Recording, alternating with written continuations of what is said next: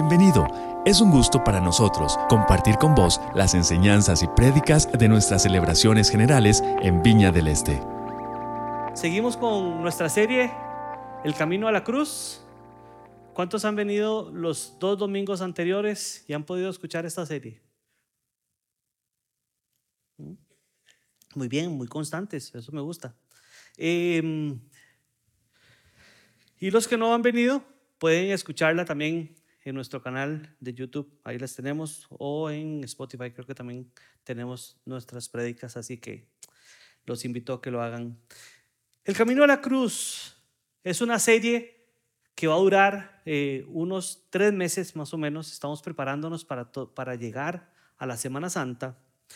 Y eh, parte de lo que queremos estudiar es este camino que Jesús hace para llegar a la cruz y por todos los lugares relevantes que hemos encontrado donde Jesús transitó y que esto tiene una enseñanza práctica para nuestra vida. Lugares por los que Jesús pasó, por los que tal vez algunas veces nosotros también pasaremos, pero sobre todo lugares de los cuales podemos aprender cosas prácticas para nuestra vida. Recuerdo en septiembre del 2011, tenía una relación de noviazgo de cuatro años y en septiembre la terminé. Me terminaron, más bien, me, me invitaron a terminar el proceso. Fue una invitación muy, muy vehemente. Y recuerdo que en ese tiempo yo trabajaba en una empresa que era algo así como Google Maps, pero de Costa Rica. Y a mí me tocaba, como soy arquitecto, me tocaba hacer toda la parte de mapas y visitar todo el país, ir a hacer levantamiento de lugares con GPS y colocar los puntos, ¿verdad? Todo, todo lo que usted ve en Google Maps ahora no sucede por arte de magia. Hay alguien que lo hace atrás. Y nosotros en ese, en ese tiempo, como eso no estaba en Costa Rica, lo hacíamos aquí en Costa Rica. Y recuerdo que cuando terminó mi relación, justo unos días después, me tocó hacer una, una gira por cantones un poco alejados de la provincia de Punta Arenas. Una gira que duró unos dos días. Yo iba solo porque también la empresa no, no tenía grandes recursos para mandar toda una cuadrilla de gente, ¿verdad? Entonces yo iba solo a esas giras.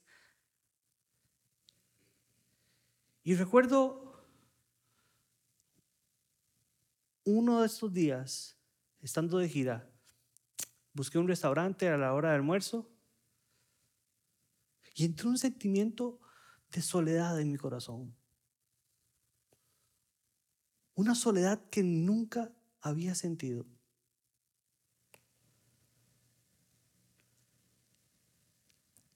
Por razones de que mi noviazgo no había sido el más eh, sano en el tema relacional, Todas las relaciones que me rodeaban estaban rotas. La relación con mi familia, la relación con mis amigos de la iglesia. Tal vez tenía una media relación con los compañeros de universidad, pero muy superficial.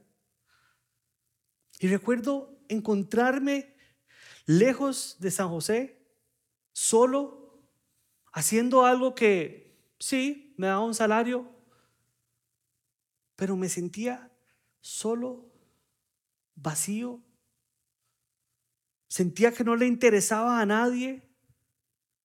Y lo peor de todo es que sentía que no tenía a quien acudir en ese momento. Y aún así, creo que también me sentía lejos del Señor. A pesar de que el Señor siempre está a la mano de nosotros. Y para mí este fue un momento donde llegué a una soledad profunda y ese día le dije a Dios, Señor, nunca más yo quiero sentir esto en mi corazón. Nunca más quiero sentir este nivel de soledad, tristeza y desconexión de todo lo que es bueno para mi vida. Básicamente me sentía en un desierto. Y yo estoy seguro que muchos de los que estamos aquí en algún momento nos hemos sentido en un desierto en nuestra vida. Y aunque sonriamos y aunque hagamos chistes, nuestro corazón a veces está en un desierto que solamente nosotros conocemos, en el cual estamos caminando. Y esta semana queremos estudiar el texto de Mateo 4, 11, que hace alusión a cuando Jesús tuvo que transitar por un desierto. Cuando tuvo que caminar en medio de la soledad. Y quisiera que leyéramos juntos, si usted tiene ahí su Biblia, puede abrirla o sacar su aplicación. Y vamos a leer Mateo 4 del 1 al 11. Dice, luego el Espíritu llevó a Jesús al desierto para que allí el diablo lo tentara. Durante 40 días y 40 noches ayunó y después tuvo mucha hambre. En ese tiempo, el diablo se le acercó y le dijo, si eres el Hijo de Dios, di a estas piedras que se conviertan en pan. Y Jesús le dijo, no, las escrituras dicen, la gente no vive solo de pan, sino de cada palabra que sale de su boca. Después el diablo lo llevó a la santa ciudad de Jerusalén, al punto más alto del templo, y le dijo, si eres el Hijo de Dios, tírate, pues las escrituras dicen, Él ordenará a sus ángeles que te protejan y te sostendrán con sus manos para que ni siquiera te lastimes el pie con una piedra. Y Jesús le respondió, las escrituras dicen también, las escrituras dicen también, no, no pondrás a prueba al Señor tu Dios. Y el versículo 8 dice, y luego el diablo lo llevó a la cima de una montaña muy alta y le mostró todos los reinos del mundo y la gloria que hay en ellos. Te daré todo esto, dijo, si te arrodillas y me adoras. Vete de aquí, Satanás, le dijo Jesús, porque las escrituras dicen, adora al Señor tu Dios y sírvelo únicamente a Él. Entonces el diablo se fue y llegaron ángeles a cuidar a Jesús. Y esto es palabra del Señor. Y esta, esta mañana yo quiero estudiar cinco puntos rápidos, cinco cosas rápidas que quiero contarles sobre este texto, pero sobre todo para abrir un espacio para lo que Dios quiera hacer en nuestros corazones esta mañana.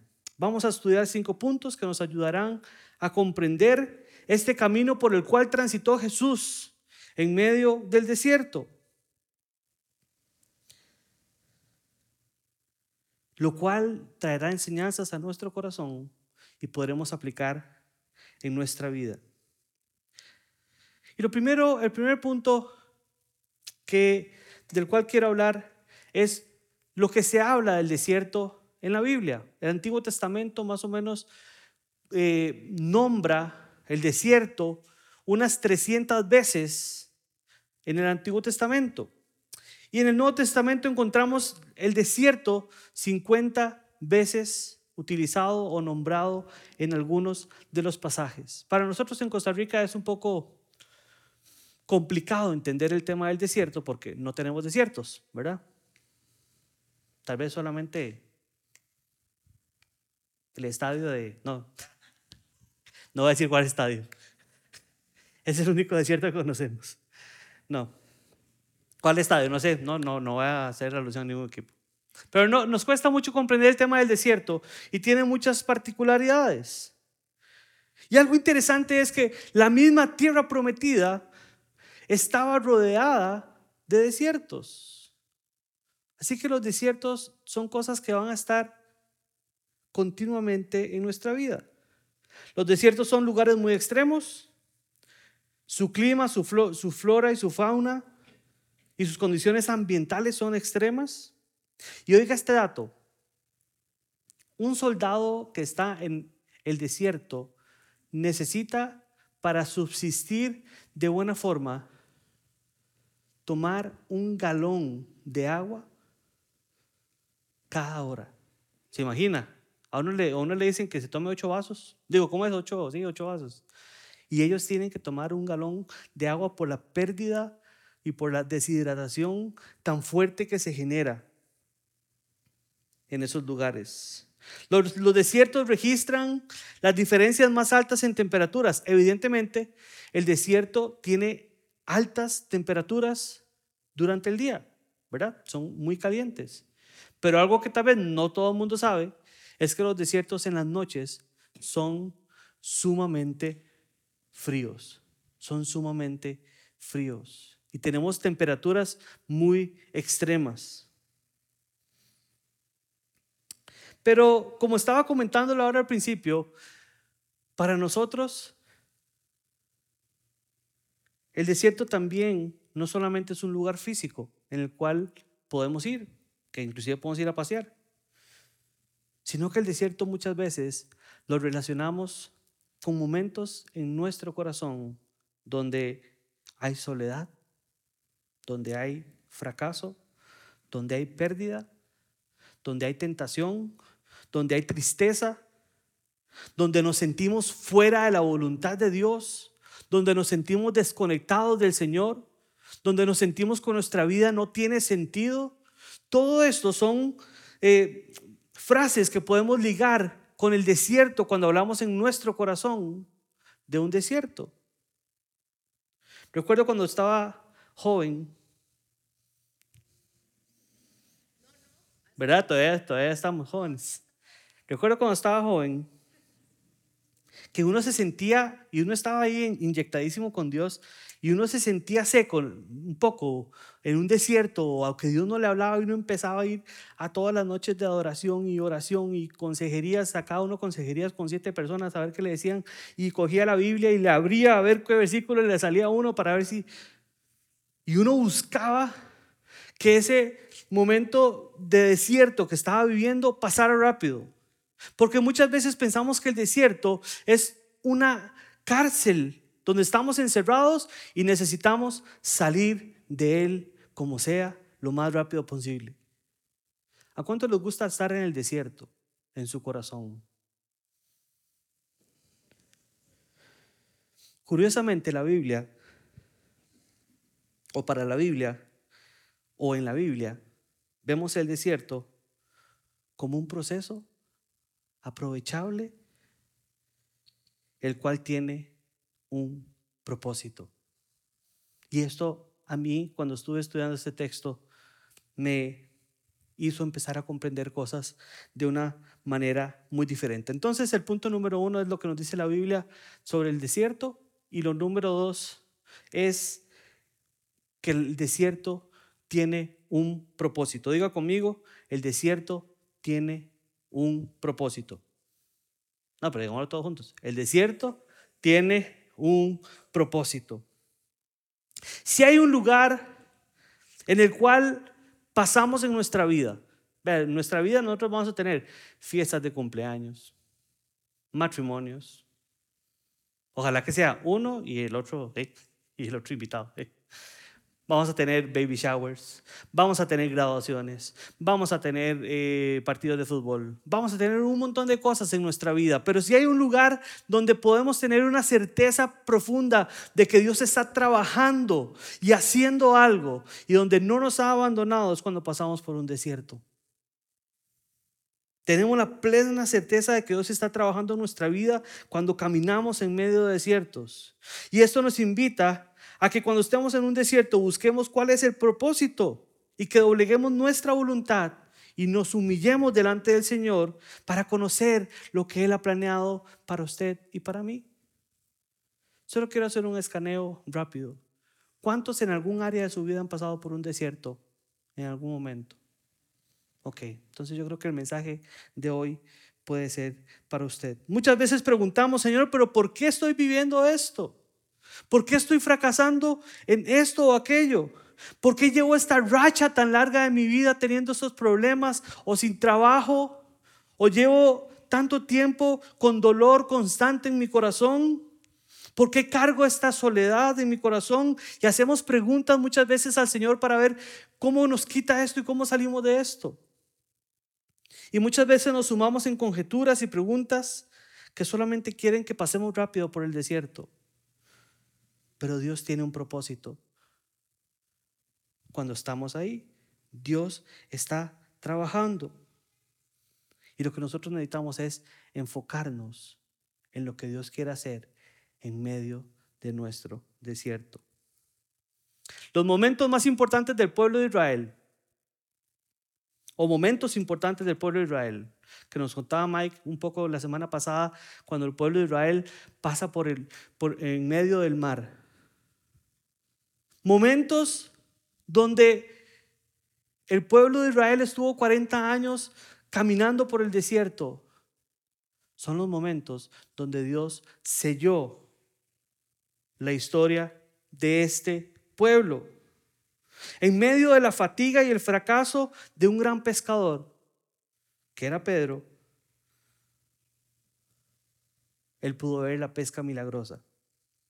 Y es en medio de las carencias y las pérdidas que yo he tenido en mi vida donde he podido ver realmente el poder de Dios actuar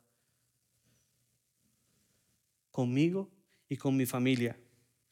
Y recuerdo este versículo que dice que los discípulos le preguntaron a Jesús, ¿y este ciego pecó él o pecaron sus padres? Y Jesús dijo, ni uno ni otro, sino que esto sucedió para que mi poder fuera glorificado. Y estoy tratando de llevarlo a usted a entender que en primer lugar estar en un desierto no va a ser algo malo en su vida. Queremos huir de esto, pero Dios tiene un propósito. Y si estás hoy en un desierto relacional, económico, espiritual, o no sé de qué más, usted a veces no le ha pasado como que usted siente que como que algo falta en su corazón y se siente como vacío. Y tal vez usted viene aquí y canta con la música tan linda que tenemos en esta iglesia, pero tal vez en tu corazón hay algo apagado. Y a veces nos quedamos patinando ahí.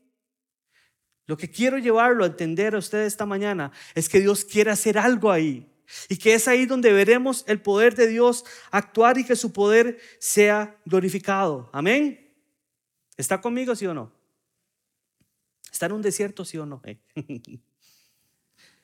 Veamos lo que dice Mateo 1.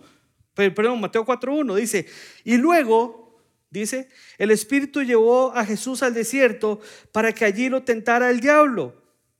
Y lo primero que me sorprende, vamos a ir viendo algunas partes de este versículo, es que dice, y luego, pregunta de examen 101, ¿por qué dice luego? Porque venía, exacto, muy bien, gracias a Dios por Mónica.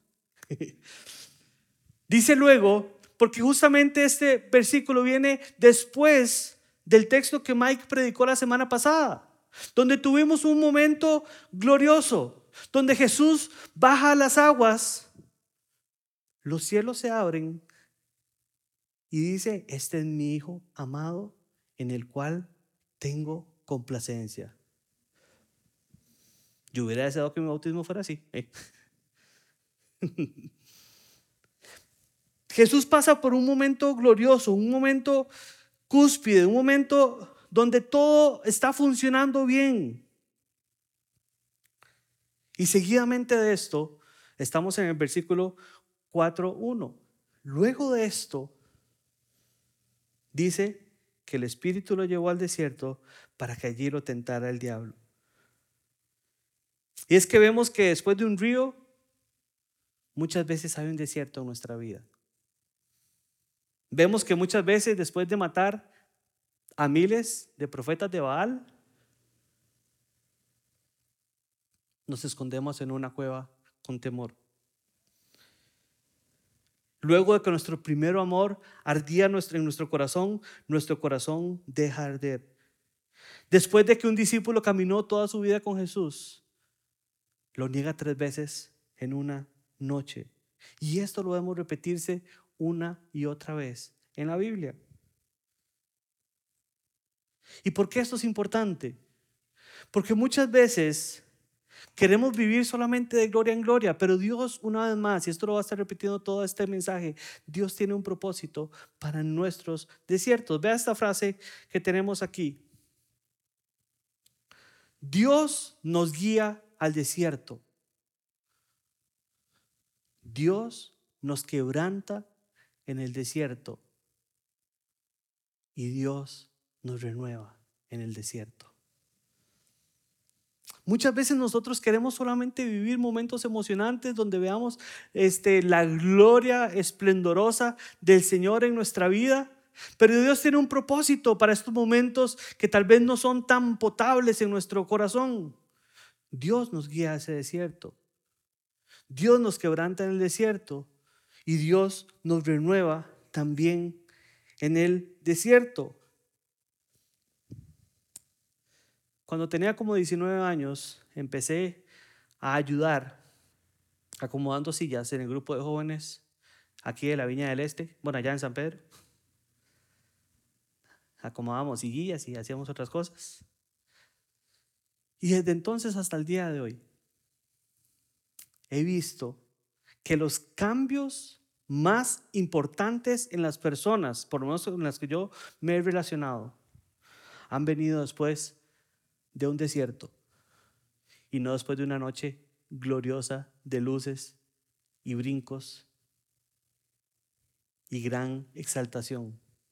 Los cambios verdaderos en nuestro corazón pueden venir o nacen de noches oscuras, de momentos de necesidad donde solamente podemos depender del Señor.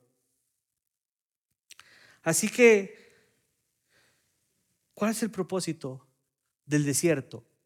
Hay un propósito, el cual no deberíamos saltarnos. El Señor quiere transformar nuestro corazón. Así que hay un propósito y por el cual el Señor moldeará nuestro corazón, pero sobre todo dejará saber que Él es Dios y que Él es nuestro Dios. Amén. ¿Está conmigo? Sí. Este tema tal vez no es tan emocionante para usted. Tal vez usted me diga, no, es que yo no estoy en un desierto, todo me va bien. Entonces todo, todo, va caminando bien, más bien vengo aquí, ayudo, canto, brinco.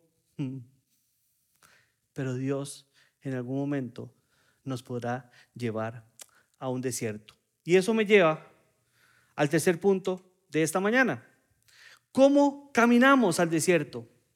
¿Cómo podemos llegar al desierto? ¿Cómo vamos al desierto? Y hay dos formas como vamos al desierto. La primera la encontramos, vea, estamos en Mateo 4.1. Ya tocamos la primera palabra de Mateo 4.1, ya tocamos la segunda y ahora vamos con la tercera palabra de Mateo 4.1. Dice Mateo 4.1, luego el Espíritu Santo llevó el Espíritu Santo llevó a Jesús al desierto. Mateo 4.1. Luego el Espíritu Santo llevó al desierto para que el diablo lo tentara. Y lo primero que vemos aquí es que el Espíritu Santo lleva a Jesús. Él no decidió ir, él, no, no, tomó la decisión de, de entrar en este camino, sino que el Espíritu Santo lo guía. Y esto es algo extraño para entender, para nosotros.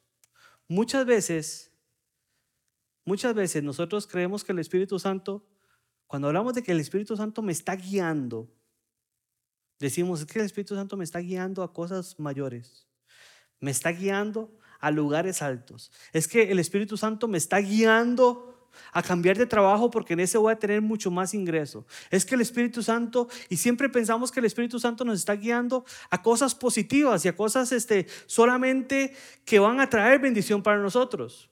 Y claro, es muy bonito sentir que Dios me está llamando a, hablarle a la muchacha que toda la vida me ha gustado para contarle mis sentimientos. Entonces a veces cuesta entender esta forma de guianza del Espíritu Santo. Y ahora sí, como dice en Marcos 1.12, que es un poco más imperativo, dice, y luego el Espíritu Santo lo impulsó. ¿Usted alguna vez ha impulsado a alguien? Sobre todo en la fila cuando alguien se le mete delante. Impulsar dice la definición que es hacer que una cosa o persona se ponga en movimiento en una dirección o imprimirle más velocidad aplicándole una fuerza. O sea, el Espíritu Santo lo hizo hacia Jesús, hacia el desierto. Y este tipo de acción del Espíritu Santo en nuestra vida, donde realmente estamos ganando algo, pero sentimos que estamos perdiendo algo, nos cuesta mucho digerirlo. Quiero contar la historia de un amigo. Hace muchos años eh, tengo un amigo que entre sus 20 y 25 años se endeudó de una manera insostenible.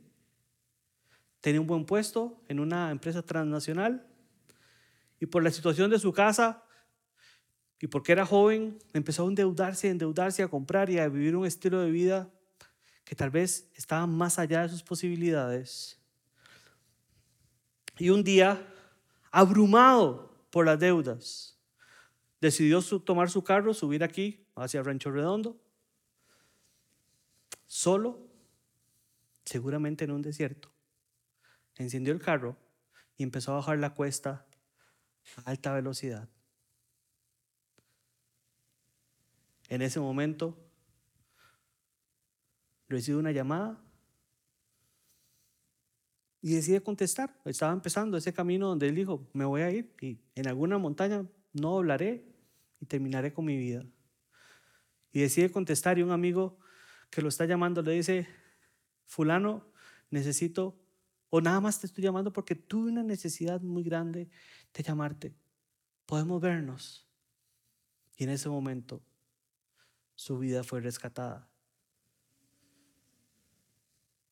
Semanas después, en Tibás, ahí por, por el centro de Tibás, en un retén policial, cinco policías detienen el carro, lo bajan a él casi como si fuera un delincuente, porque ya el carro estaba en cobro judicial, y le quitan el carro.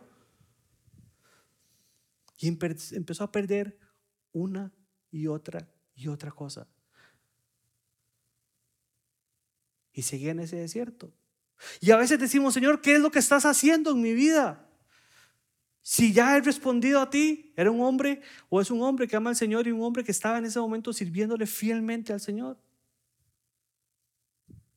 Y a veces el Señor nos lleva a lugares donde sentimos que estamos perdiendo todo lo que teníamos, que nos está llevando a un desierto que nos está llevando a algo que no tiene razón de ser en nuestra vida, pero es porque el Señor algo va a hacer. El día de hoy, esta persona tiene una empresa exitosa, próspera, sana y vive conforme a la voluntad del Señor. Muchas veces el Señor nos impulsa y nos lleva a lugares que decimos, pero Dios, ¿y por qué ahora ahí en Tibás me, abordan cinco policías y, más bien estás en contra mía? Pero muchas veces el desierto es, el, es la cama para que el Señor obre. Y tal vez si esto no hubiera pasado, de repente su vida hubiera seguido con el mismo estilo de vida y tal vez hoy estaría en el mismo sufrimiento. ¿Me estoy explicando, sí o no? ¿Sí? Cuando mi relación de, noviazgo terminó, o la terminaron, fue una decisión unilateral, bendito Dios. Yo pensé que mi vida se había acabado. Recuerdo que eh, esta novia mía iba todos los domingos a comer a mi casa y entre semana. Y mi familia me decía, ¿y por qué fulanita no volvió? Yo no, es que tiene mucho, mucha universidad. ni siquiera yo lo había procesado. Yo ni siquiera estaba consciente de que ya me habían terminado en mi interior, porque así afuera sí. Y yo pensé que mi vida se iba a acabar. Y quiero decirle algo a los jóvenes, cuando lo terminen, la vida sigue. No se preocupe. Hay mucha vida por delante. Pensé que mi vida se iba a acabar. Pensé que ese era el fin de todo. Pero Dios me estaba llevando a un desierto en el cual se iba a glorificar. Y hoy tengo una esposa maravillosa y un bebé precioso por el cual oramos para que estuviera en nuestra familia. Y vea esta frase, a veces el Señor nos mueve a lugares donde no esperamos ser llevados. ¿Usted piensa que Jesús estaba feliz de ir? O sea, si yo hubiera sido Jesús, dele gracias a Dios que no soy. Yo le he hecho, Dios, pero ya tuvimos este momento glorioso. ¿Por qué no empezamos el ministerio con este nivel de apoyo? Con los cielos abiertos y, como que, que ahora sí me siento listo para hacer ministerio. Saltémonos esta parte. Y muchas veces nosotros queremos saltarnos o queremos brincarnos ese lugar donde Dios trabajará y quebrantará nuestro corazón. Recuerdo que hace unos años íbamos a viajar, mi esposa y yo, a Europa, y habíamos hecho un presupuesto, estábamos ahorrando, y nos faltaba todavía un monto para poder tener el monto esperado. Y yo tenía un carro ahí que no utilizábamos mucho y lo, puse en venta porque no lo usaba y también de a sacar un poco de recursos. Y tres días antes de firmar la venta con una persona que se había interesado en el carro, Dios le pone en el corazón a Erika y a mí, regalen este carro a X persona. Y yo, señor, pero es que me nos falta presupuesto. Y nuestra esperanza era que regalando el carro, como Dios nos había ordenado, por otro lado alguien llegara y dijera, ustedes han sido de dientes. Aquí está el monto que les falta. ¿No pasó? a veces el Señor nos lleva a lugares donde no queremos, donde esperamos no ser llevados. Pero es porque Dios está trabajando en nuestro corazón, porque, sobre todo porque Dios quiere hacerse notar como nuestro Dios. Amén. ¿Sí está conmigo en eso? Y cuando Samu iba a nacer, teníamos todo pagado, la clínica católica, el fotógrafo, eh, todo, todo, todo, todo, todo, hasta el menú ya habíamos pedido de que nos iban a llevar al cuarto. Yo iba a comer pollo. Eh. Ya, yo ya, porque ahí le mandan uno menú y todo. Yo ya tenía, ya pedido el menú para noche y todo. Y Dios dijo, este no es el lugar y nos cambió totalmente y nos llevó a un desierto donde tuvimos a nuestro hijo internado 10 días en cuidados intensivos, donde Erika eh, sufrió un poco más de lo que esperábamos. Dios a veces nos lleva a lugares donde no esperamos ir, pero es porque Él quiere glorificarse en nuestra vida. Amén.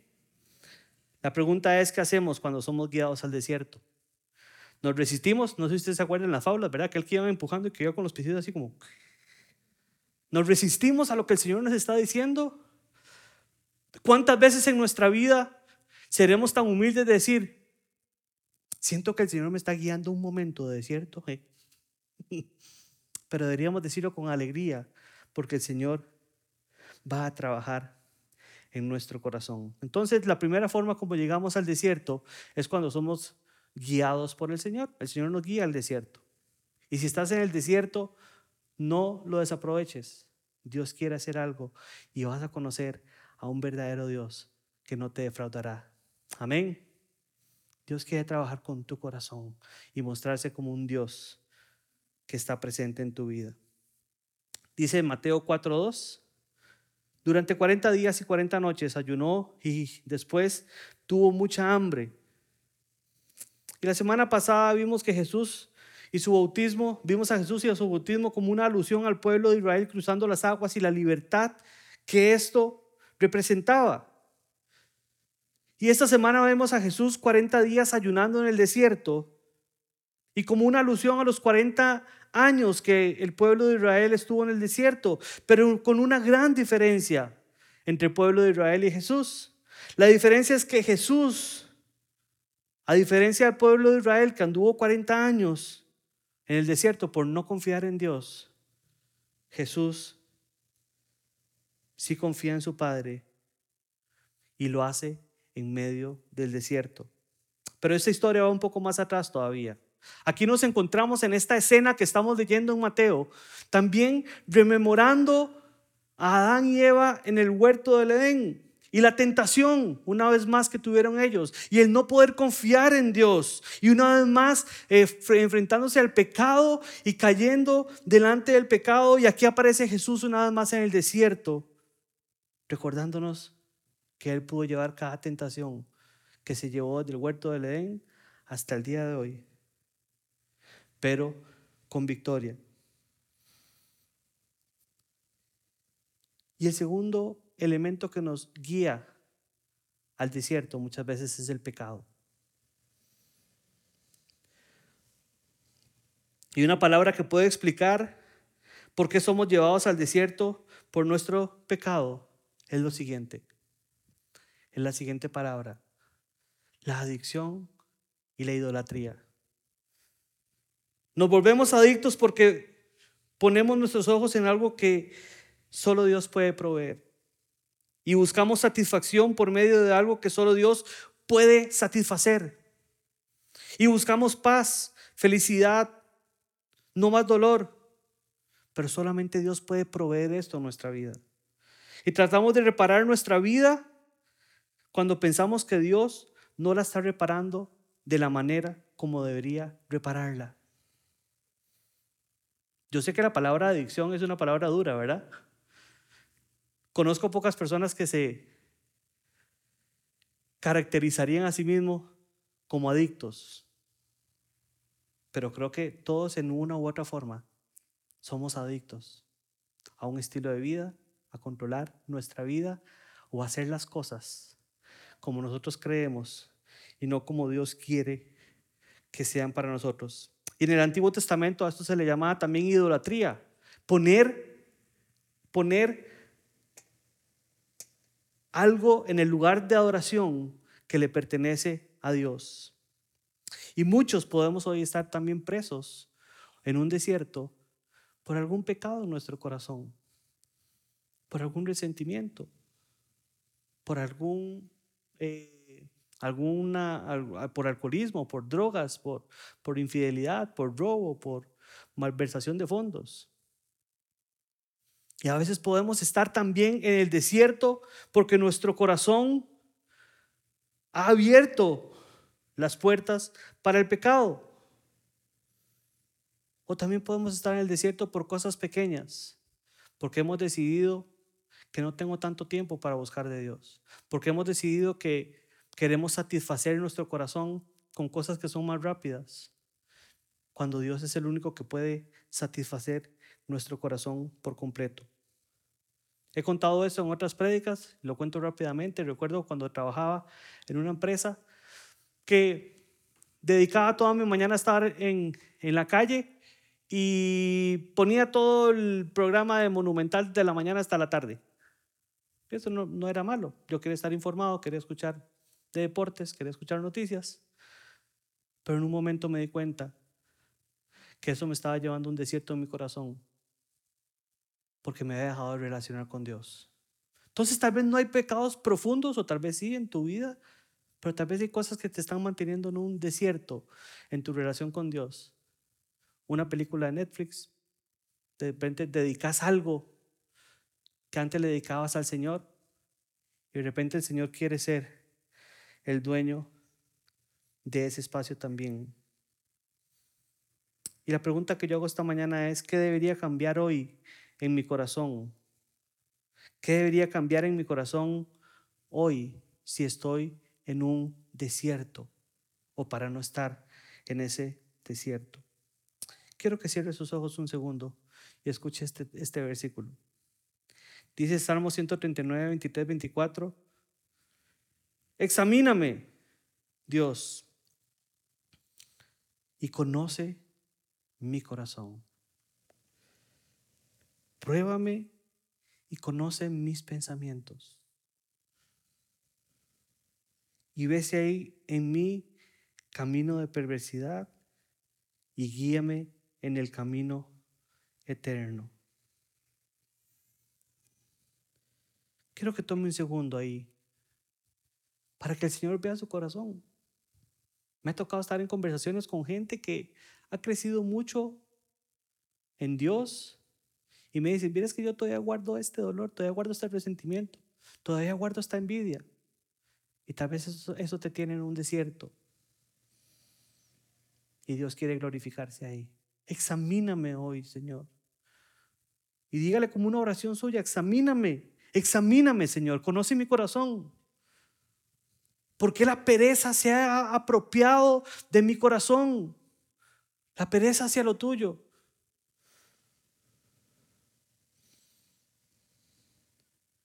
¿Por qué he empezado a ser más abierto a aquellas cosas que yo consideraba que me alejaban de ti. Pruébame, conoce mis pensamientos.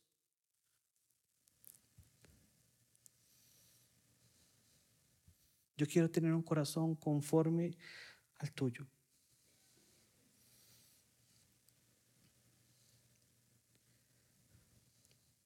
Ya puede abrir sus ojos.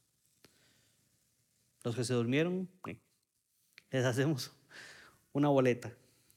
Punto número cuatro, ya con eso casi vamos aterrizando. ¿Qué encontramos en el desierto? Eso es importante tenerlo claro. Además de un calor insoportable y animales extrañísimos, encontramos en el desierto lo siguiente, tentación. Y fue para lo que Jesús fue llevado. Entonces Jesús fue llevado por el Espíritu Santo para ser tentado por el diablo. Eso dice Mateo 4.1.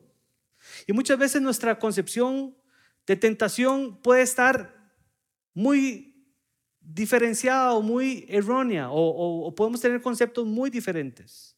Dice C.S. Lewis, un teólogo, dice, cometemos dos errores al pensar en el enemigo y en la tentación.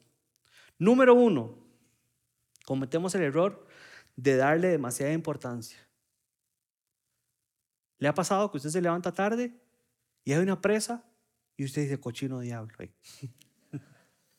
A veces le ponemos demasiado, o sea, lo subestimamos al hombre, ¿verdad? A veces, ¿verdad? Que, que, llegué al banco y ya estaba cerrado y es que el enemigo está en contra mía. A ver, y no, o sea, organícese.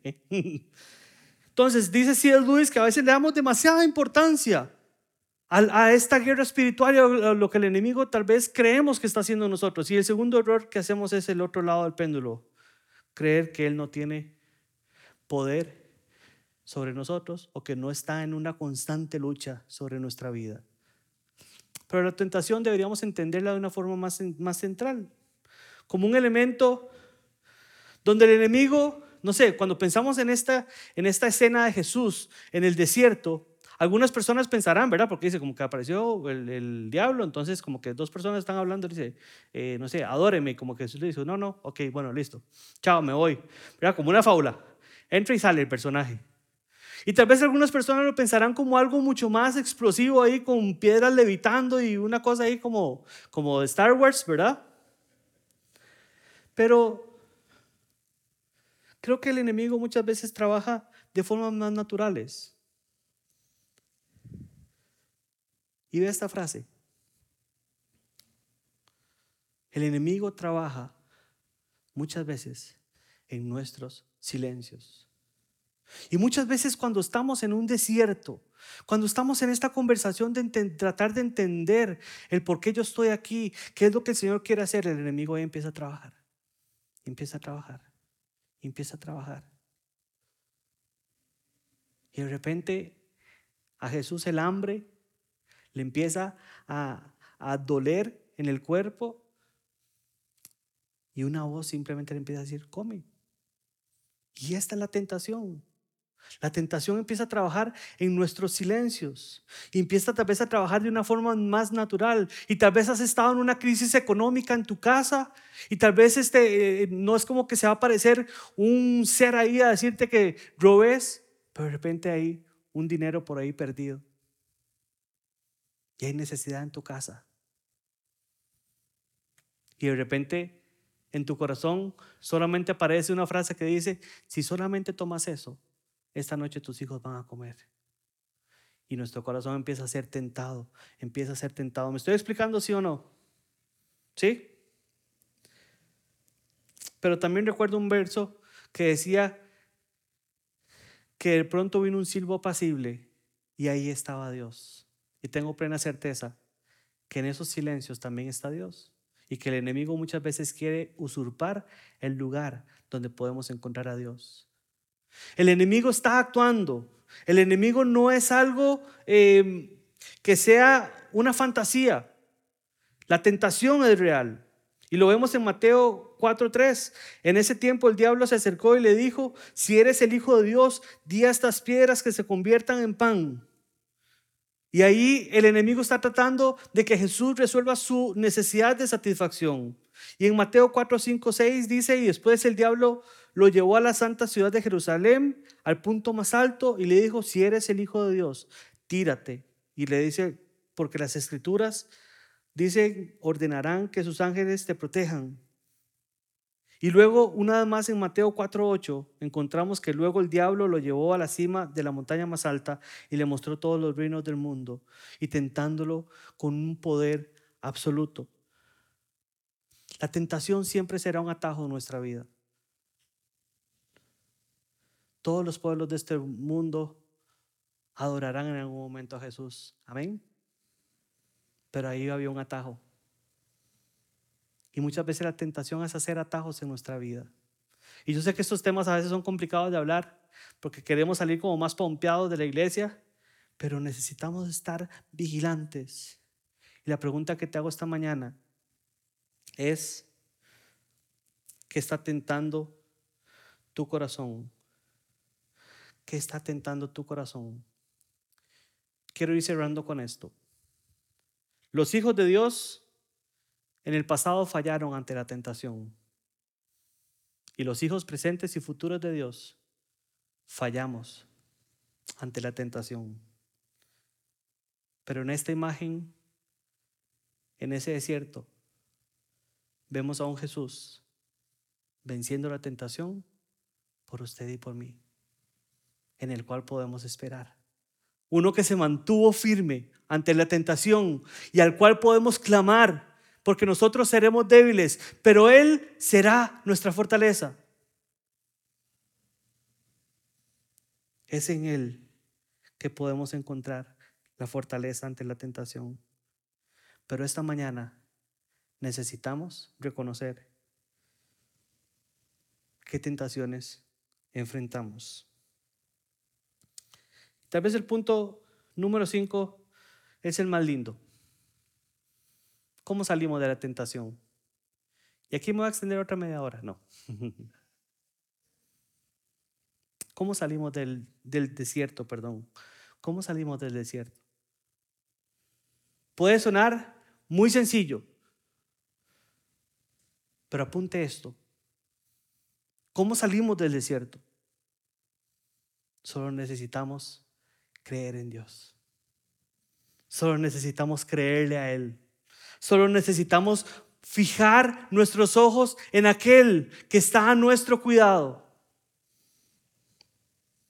Primero que todo, Jesús cree en la palabra de Dios y ya lo hemos visto que Él responde, el escrito está, escrito está, escrito está.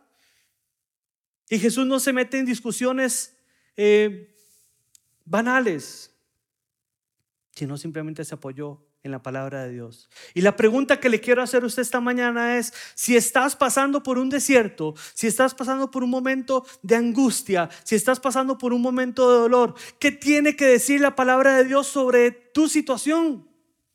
Ahí deberías estar consumido buscando qué tiene que decir. Porque las palabras de verdad para nuestra vida las encontramos en la palabra de Dios. Y lo segundo que Jesús hizo fue no solamente creer en la palabra de Dios, sino creer en el carácter del Dios de la palabra. Muchos, oiga esto, muchos no creemos que creemos lo que creemos. ¿eh? Es así. Muchos no creemos creer lo que creemos. Muchas veces creemos que creemos cosas pero al final de cuentas no las creemos. Y si estás hoy en un desierto, tal vez sientas que Dios te ha abandonado, que Dios se olvidó de ti, pero si crees en su palabra y en su carácter, esto es lo que Dios está haciendo en medio de tu desierto.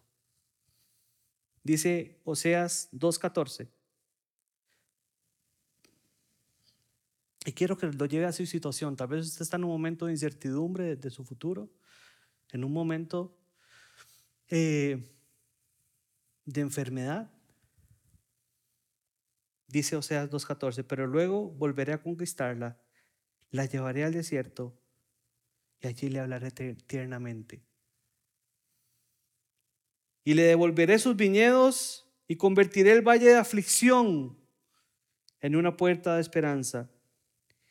Y allí se entregará como lo hizo hace mucho tiempo, cuando era joven, cuando la liberé de su esclavitud de Egipto.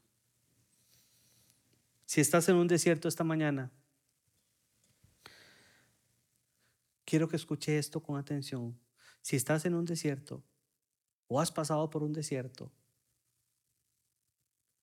necesitas saber que no estás solo, no estás sola. Necesitas saber que Dios no te ha dejado. Dios sigue estando ahí.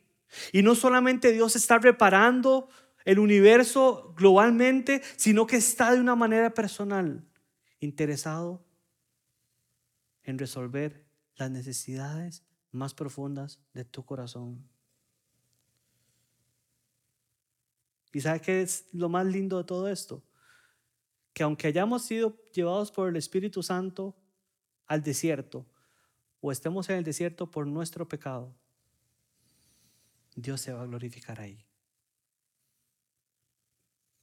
Y tu valle de aflicción se convertirá en una puerta de esperanza. Amén. ¿Cuánto le damos aplauso al Señor por eso? Dios quiere recordarte que en medio de la situación que estés pasando va a haber un propósito para tu vida. Y quiere recordarte que Él no ha terminado contigo. Y que su poder se va a glorificar en su vida. Amén. ¿Cuántos celebran esto? ¿Cuántos celebran un Dios que está atento a nuestra necesidad? Amén. Voy a invitar a los músicos que puedan pasar para que podamos pedirle al Espíritu Santo que venga a este lugar. Tal vez usted diga, esto no es para mí, pero tal vez sí. Cada vez que converso con gente, me doy cuenta que muchos cargamos cosas tan ocultas en el corazón. Vea, yo aquí veo la cara de todos. Veo gente tan feliz. Veo gente que se ve nice. ¿eh? Pero cada uno de nosotros sabe que hay en nuestro corazón guardado. Sabe qué angustias del futuro. Sabe qué angustias del pasado. Sabe qué preocupaciones. Tal vez usted lee la Biblia todos los días, pero hace tiempo no siente que Dios se mueva en su vida. Y esto lo ha tenido eh, eh, como a pesar, no sé, como con un pesar en su corazón. Dios quiere hacer algo hoy en tu vida. Amén. Nos encanta poder compartir con vos las prédicas de nuestras celebraciones. Esperamos que esta haya sido de bendición para vos.